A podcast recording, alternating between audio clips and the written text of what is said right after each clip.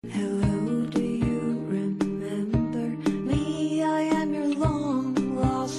个人都.有自己的梦想，跟我一起来听听别人走过的道路，走出您自己的美国之路。大家好，我是 Michelle，欢迎来到这里听我讲述美国故事。从这一期开始啊，我带领大家来了解美国的教育，尤其是和留学相关的问题和信息。这次访谈的嘉宾是杨同海教授，他是美国威斯康星大学数学系的系主任、终身教授和博士生导师，美国数学学会的院士。他在安徽农村长大，七八年考入师专，从乡下的中学教师做起，在数学教学和研究道路上持续前进。一九九一年，他到美国马里兰大学读博，毕业后走过典型的美国学术界从教的道路，从博士后一步步走到终身教授。杨教授还在2004年创办了美国家乡教育基金会，帮助家乡农村的孩子们通过教育改变自己的命运。我请杨教授从大学老师的视角为我们分享他对美国高等教育以及到美国留学的一些个人观点，希望能给大家带来些启发。由于这次访谈是通过视频进行的，录音中有点杂音，还先请听众们谅解。杨教授，很高兴跟您坐下来聊一聊哈。那您这边我知道是在大学里，在美国的大学里教书，而且是很多年了。您一定见过很多美国学生和中国学生，以及来自全球各地的学生。我想就这个机会呢，请您跟我们分享一下，在美国大学里，从一个教授的眼睛来看我们的留学生哈，您这边。感觉到我们中国学生和在美国或者是其他国家来的学生有什么相同处、不同处？怎么样的这些学生才能够在这些学校里比较成功的完成他们的学业？谢谢你，谢谢米歇尔，谢谢你，非常高兴能够见到你和你聊天儿。在这边见到有各种的学生，一个是博士生，我见的最多是博士生，现在呢也有说大学生，还有呢。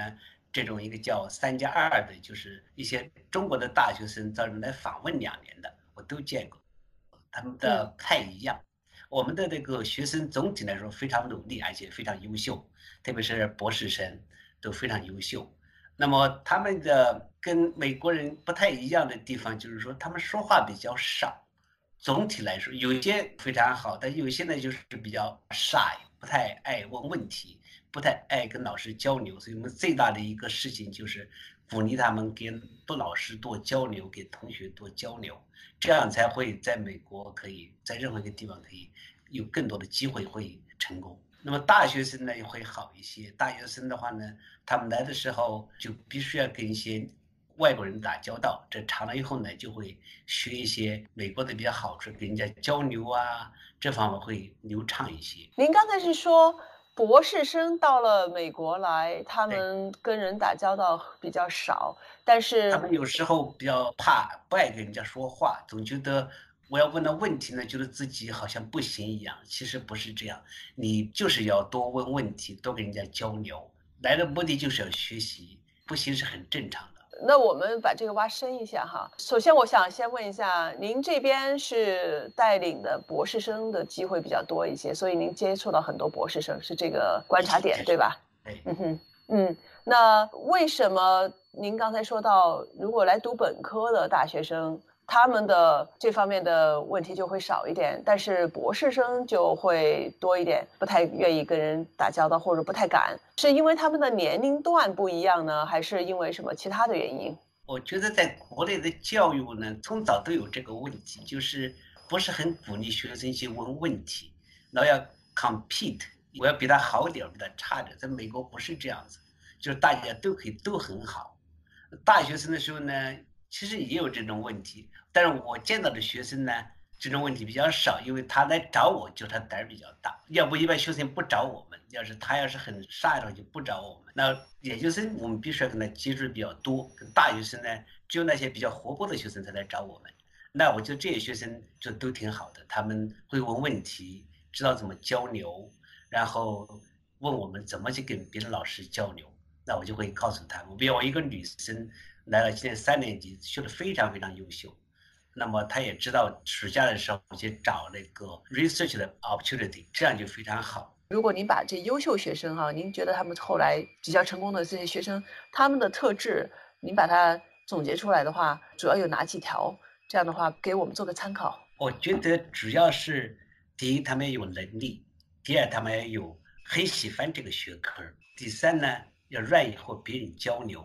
学数学也好，不管是学什么科学也好，不是竞赛，是相互学习，然后能够相互的帮忙。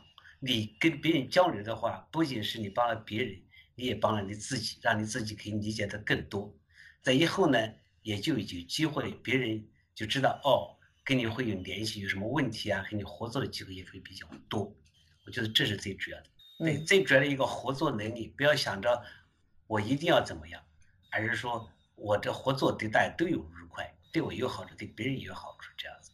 因为有些总是我要进，因为在中国的时候就，因为我做了很多这个慈善的，我也发现那个高中生呢压力特别大，就是每次那个考试，每个月考试你都会从第十五名变成第十四名，或者第十五名第十六名，这个压力就很大。你老觉得要是跟同学竞争，其实在美国也好，其实在从长期角度来说的话，你的同学不是竞争，你跟同学是相互合作，你以后最好的朋友可能就是你的同学。之后，我也想知道哈，在大学里面，那我们尤其是做研究生或者博士生的录取工作，我们这些老师有发言权吗？他会招生官哈对，会把相应的材料给你们看，然后你们觉得，哎，我愿意把这个学生纳到我的这个呃博士生的这个班里面吗？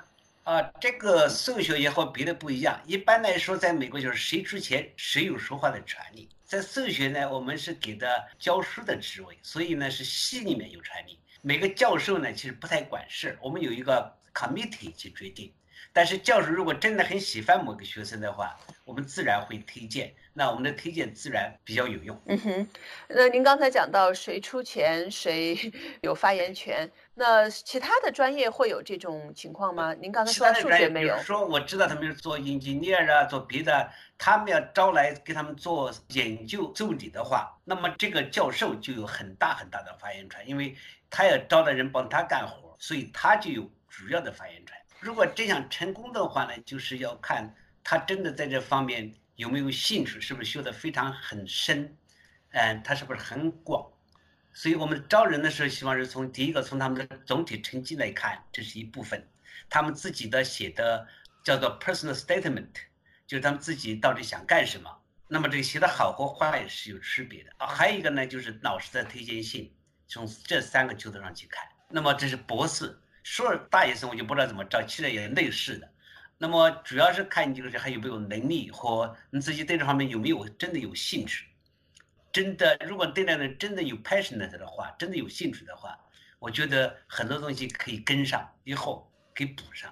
如果只是说想读个博士，拿个博士学位而已，就不知道他，因为还要再做好多年呢，就不一定能够知道他能不能做下去。读博士哎，读博士，就是我真的很喜欢这玩意儿，那我去读，那这个就比较容易成功。你就愿意能够吃苦，因为毕竟越往上面读的话越难。你就是真的有兴趣呢，你就愿意吃苦，就容易成功。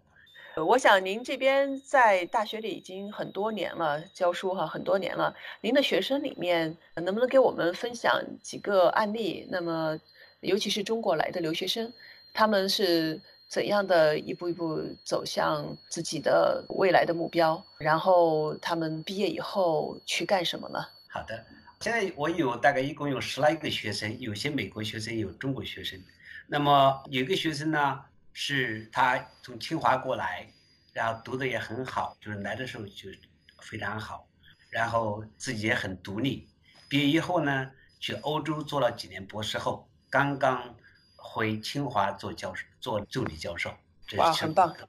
对，然后还有一些呢，做到就是做到五年级以后呢，就觉得好像也不是特别想做研究了，所以他就会改行去做到计算机方面的东西，比如说有人去了微软，有人去了这个 Oracle，还有人去别的工业界也有。那也看到别的同学呢，除了去，另外还有去像那种去做经济啊，去上那个华尔街呀、也都有。就看他们最后自己的想法，做了以后，他们自己慢慢会有自己的想法，我到底要干什么的。嗯哼，这是这是博士生。大学生的话呢，我现在开始接触一些大学生呢，就是他也是他有时数学可能学大学学数学，然后到了研究生呢，他可能就不学数学了，有的学数学、技术学。我有一个女生学的非常非常好，现在三年级，我猜了以后会学数学学的非常好。那么另外还有一些呢，可能就是说我把数学学的挺好，但是我可能不是特别一心想学数学，那么他就会学，比如统计呀、金融数学啊，或者还有那种。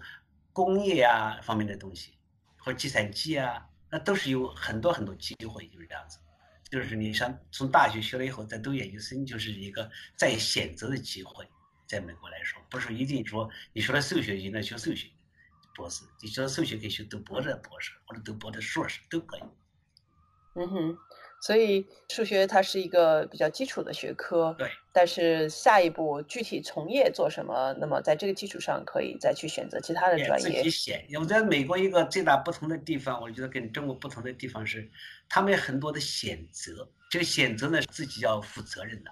你选什么，你要想好了。就是你可以，你说不喜欢这个，我可以换一个，那就是你要为这付出努力就可以换。嗯哼。您能不能讲一下您当年是怎么出国的？然后您当时是怎么发现自己的真正的兴趣爱好，然后决定就在数学这条路上一直走下去呢？我那时候正好在那个文化大革命刚结束不久，一九七八年的时候，我正好在读高一，因为一个数学竞赛的原因，因为我考的当时考的县里面的第一名，所以就叫我们早点去考，提前一年考大学，然后考的成绩呢有点尴尬。正好在分轴线上面一点点所以呢，最后就被录取到了徽州师专，现在叫黄山学院的一个大专里面的数学系。本来我报的是一个学，那数学系正好是外来政治，对我来说是非常合适的，因为我数学比较好，而且我也很喜欢数学，所以我在大专的时候就基础开始自己学一些大学的课程。师专毕业以后呢，就下乡到。农村的初中里面教了四年的诗，在这四年中呢，我就开始自己学数学和英文。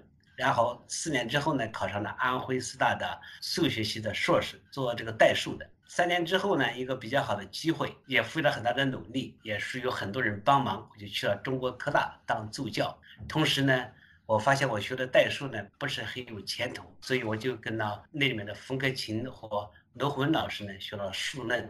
三年半以后呢，有科大的人都是要出国的，我也跟着这个大潮就出国到了美国的马里兰大学读的博士，做数论博士。四年半以后我就毕业了，拿到了那个美国普林斯顿高级研究所的博士一年的，然后呢去了密西根再做了三年的博士，做两年之后呢。我就拿到一个 tenure track，就是 tenure track 的 assistant professor，就是助理教授，在实习分校，在那待了一年。我又拿了一个 fellowship，去到哈佛去访问一年。在哈佛的时候呢，有在威斯康星大学的一个教授呢，让我去申请威斯康星大学的职位，所以我就去了，在威斯康星两千年，在威斯康星一直待到现在。哇，这条路是。一步一步的向越来越高深的这个 进阶哈，但是基本上，对对，听您这个还是挺顺利的，一路上都是朝着一个目标往这个方方向走，越走越深，很好。那从您的这个角度来看的话，您对这个数学的热爱，看样子是从您真的是进了大学之后，从大专开始，对，呃，歪打误招的进了这条路，然后就一直朝这条路上一直奔下去了。这一期，杨同海教授分享了他对中国留学生在美国大学里取得成功的建议。下一期，我请他讲讲在学术研究和教学之外，他花了大量时间在做的慈善工作。期待与您下期再见。